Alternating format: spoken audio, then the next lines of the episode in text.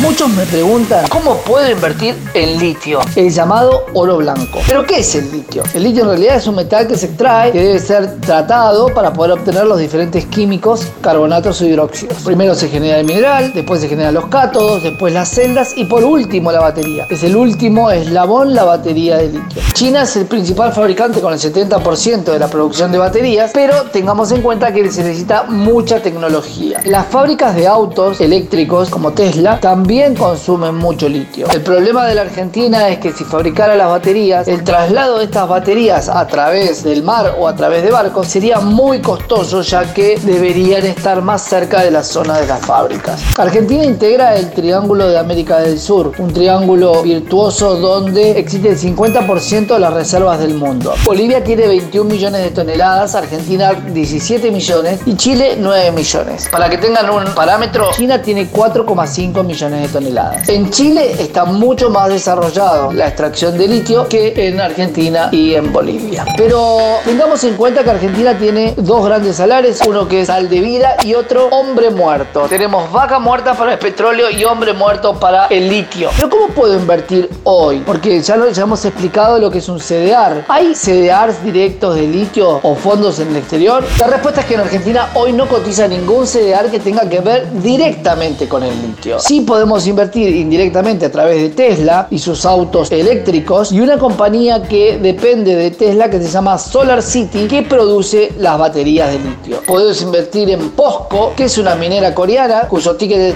PKS, que también se dedica a la extracción y distribución y tratamiento del mineral. O en la minera Río Tinto. Estas son las opciones que tenemos desde la Argentina. Desde Estados Unidos se puede invertir con un ATF, que son fondos que se dedican directamente a la inversión en litio. Tengan en cuenta que este tipo de inversiones son a largo plazo y tienen poca liquidez. Así que el oro blanco también tiene sus complicaciones.